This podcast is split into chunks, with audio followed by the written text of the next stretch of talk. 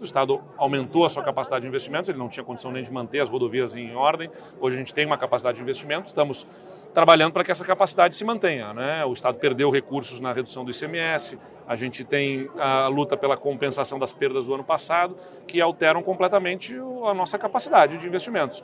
Se, o, se tudo acontecer como esperamos que possa acontecer, compensando os 5 bilhões de reais que perdemos no ano passado, e deixando de perder daqui para frente os 5 bilhões por ano que, que esse projeto o Estado viria a perder, a gente está falando de algo em torno de 20 a 25 bilhões de reais ao longo de um ciclo de governo de, 40, de 4 anos que é recurso suficiente para a gente poder fazer muitos investimentos, além de poder ter a capacidade de prestação de serviço de forma adequada. Então, nós estamos trabalhando na lógica de ter essa capacidade de investimentos para poder ampliar os nossos investimentos em infraestrutura e logística, garantindo o escoamento da nossa produção.